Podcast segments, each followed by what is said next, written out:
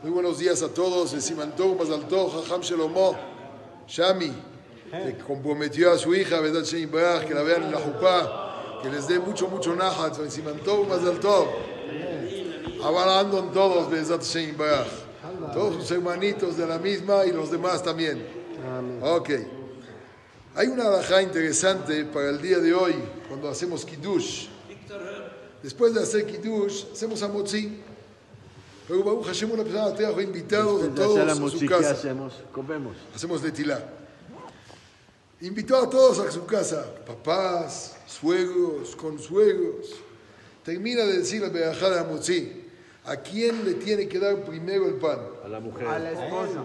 A él. Bueno, eh. Si no le cae primero la verajá en él, los demás no pueden tomar. ¿Qué sucede con el kiddush?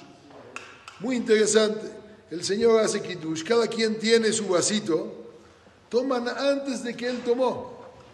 No es correcto. Principalmente mañana en la mañana en el knis, el jajam hace kiddush o el hazán.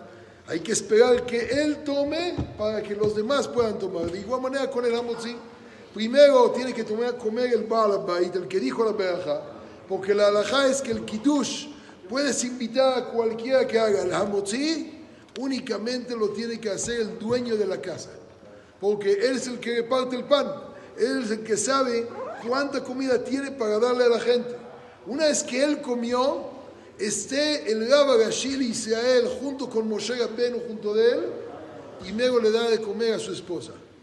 Porque Ishto que gufó. Uno tiene que saber que su esposa es igual que él y el que quiere Parnasá Tová Beshefa, que no le dé un pedacito así, que le dé Shafek Bire, grande el pedacito.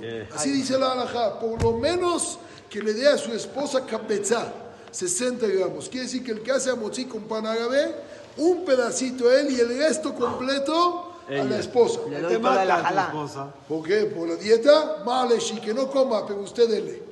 Ojalá y siempre les podamos dar Amén. y, ojalá y no gasten tanto como les damos. Buen día para todos. Shabbat shalom, Boraj.